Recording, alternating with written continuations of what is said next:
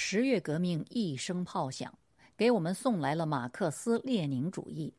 这是毛泽东的名句。十月这一声炮响，距今已经一百零四年了。不论你是否意识到，或者是否承认，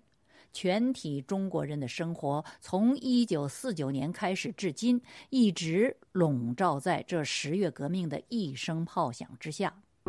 自由亚洲，北冥非常时，我是北冥。十月革命的这一声炮响，不仅改变了地球上四分之一的人类中国人的命运，而且改变了东欧九国——德国、波兰、捷克、斯洛伐克、匈牙利、罗马尼亚、保加利亚、阿尔巴尼亚、南斯拉夫人民的命运，改变了非洲七国——埃塞俄比亚、索马里、贝宁、安哥拉、刚果、莫桑比克。马达加斯加人民的命运，改变了东亚三国——柬埔寨、北韩、越南人民的命运，改变了中东也门人民的命运，改变了南美古巴人民的命运，当然也改变了列宁的故乡——地球上国土面积最大的国家俄罗斯的命运。全球各地总共有二十三个国家人民的命运，从此被控制在专权者手中。这一声炮响改变的命运是残酷的。据不完全统计，这些国家非正常死亡人口高达八千五百万。仅斯大林治下的苏联、毛泽东治下的中国和红色高棉领导下的柬埔寨，非战人员被屠杀的数字就高达七千万。这还没算人为的政治原因导致的大饥荒所饿死的几乎同样数量的人口。共产主义理想是为全世界无产者谋福利，进而要解放全人类，要砸碎旧世界的锁链，要追求平等和自由。但是历史和现实已经证明，在这样美妙诱人的理想之下，这些国家实行的却是种族灭绝、政治清洗、阶级清算、民众屠杀。于是，身在其中、目睹这一切的前。社会主义国家南斯拉夫共产党领导人吉拉斯，在他传遍世界的名著但在中国被禁的书《新阶级对共产主义制度的分析》中，阐明了共产主义实践的本质，叫做“通往地狱的路也是好意铺成的”。其实世上没有人追随昭然若揭的罪恶，即便是魔鬼。为了称重获重，也会打出为大多数人谋福利的旗帜。真种族主义者希特勒如此，假民族主义者毛泽东亦然。所以，早在两百多年前，在法国大革命中受害、被暴民送上断头台的罗兰夫人就说过一句被后世不断证明而广为流传的话，叫做：“自由，多少罪恶。”假汝之名以行。现在是二零二一年的十月，一九一七年十月一声炮响中诞生的苏维埃社会主义共和国联盟垮台正好三十年。英国当代著名的历史哲学家汤因比在研究了人类历史上二十六种文明的兴衰之后，得出了一个结论。文明的兴衰依赖于少数精英领导下的人类的反应，文明因成功的对应挑战而兴，因缺乏创造性的反应而衰。由于精英不再对文明危机做出创造性的反应，继而民族主义、军国主义和专制暴政主宰下，文明就将沉沦。精神的力量是如此的重要，以至于汤因比与马克思的历史观全然不同。他认为，塑造历史的力量是精神，而不是经济。换句话，历史是由精神力量而非经济力量塑造的。苏联解体的奇特现象证明了这一点。这个系列的北冥非常时，北冥要带你看看苏联解体的精神现象。本系列的相关信息是职业媒体首次正式对简体字汉语世界播出，主要的资料来源是美国作家和《今日基督教》杂志特约记者杨菲利 （Philip Yancey） 的著作《与克格勃一起祈祷》，台湾的中译本译作《克里姆林宫的钟声》，是台北校园书房出版社二零零二年五月出版的。好，下面我们进入正题。我们首先说说苏联不可思议的解体。苏联红色帝国的解体出人意料，在人类强权帝国解体的历史上，没有比苏联红色帝国的解体更令人错愕的事情了。无论是古代解体的西罗马帝国，还是近代解体的德意志帝国、奥匈帝国、奥斯曼帝国，包括俄罗斯帝国。都是在战争、血腥、暴力和动乱中解体的，唯有苏维埃红色帝国的解体出人意料。经济形势虽然严峻，预算赤字不到百分之九，是完全可控的。政变呢已经平息，政治大局相对的稳定。二十年的政治镇压几乎把所有重要的意见者全部入狱、流亡、移民或者死于狱中。也没有外敌的入侵，也没有民间的起义，也没有任何其他的征兆。但是这个帝国解体的却如此的迅速，从八月政变到解体前后不到四个月，而且还是如此的和平，没有放一枪一炮，没有街头暴力，也没有大规模的逮捕和处决行动。美国与苏联冷战了四十年。朝思暮想的就是这个集权帝国的垮台，可是事到临头，美国政界、学界对这个发生在眼前的现象感到惊讶不已。里根总统的顾问、优秀的美国史学家理查德·派普斯以“突如其来”描述苏联的解体。国家利益杂志一九九三年发表过一系列的相关文章，以“怪异的死亡”。统称苏联共产主义的终结。美国冷战时期国家战略制定者之一乔治·坎南一连用了四个词语描述苏联帝国的解体带给人们的感受。第一个词儿是很难想象 （hard to thinking），第二个词儿是奇怪 （strange），第三个词儿是令人吃惊 （startling）。第四个词是无法解释，inexplicable。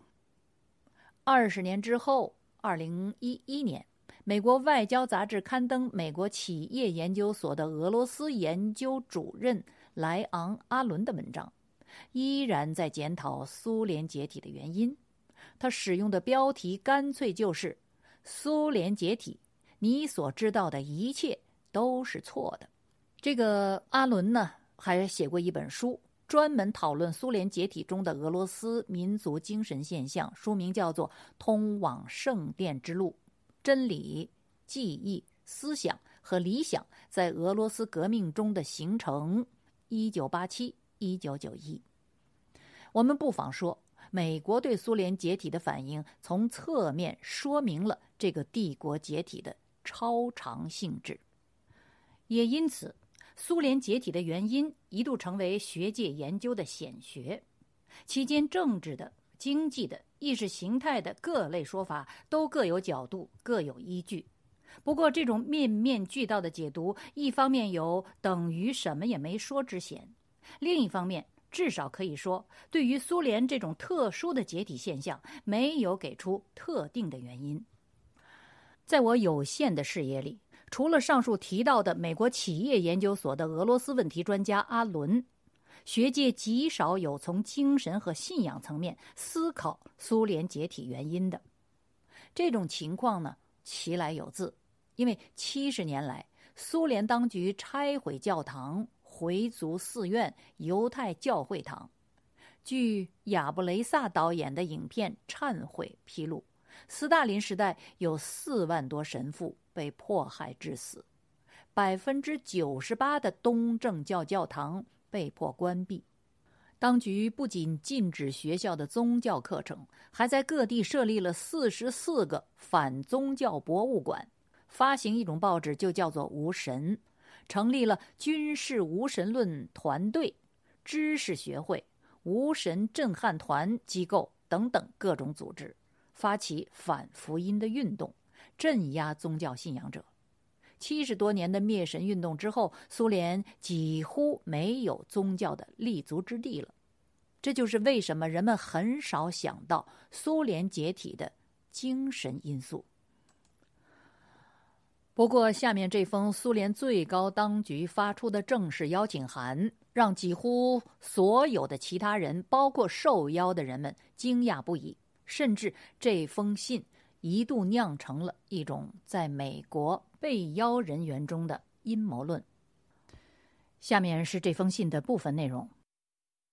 当我国在经历这段艰难痛苦的过渡时期，拥有正确的灵性和道德观念，对确保我们能面对挑战、处理民事冲突、防止道德基础崩溃和防止道德标准降低十分重要。